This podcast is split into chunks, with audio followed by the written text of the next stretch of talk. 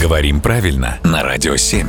Владимир, доброе утро. Доброе утро. Доброе утро, Владимир. И вот какой вопрос прислали нам слушатели. Как говорить о молоке во множественном числе? Вчера в кофейне обсуждали растительное молоко, точнее его виды, и возник вот этот вот вопрос про множественное число слова «молоко». К сожалению, здесь нельзя какую-то одну форму множественного числа использовать, потому что такие слова, называющие вещество, какую-то субстанцию, не имеют форм множественного числа.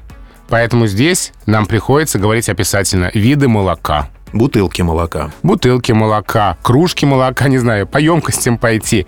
В общем, в любом случае два слова, одним не получится. То есть нельзя сказать, э, я выпила много молока. Так тоже можно сказать, Но это все это- равно форма единственного числа. Ага, ну это просто она обозначает, получается, м, ну, Да, множественно. да. То есть как угодно выкручиваться, просто чтобы слово «молоко» было в единственном числе с чем-то еще. Я просто об этом никогда не задумывалась, то ли не сталкивалась э, в речи, просто молоко и молоко.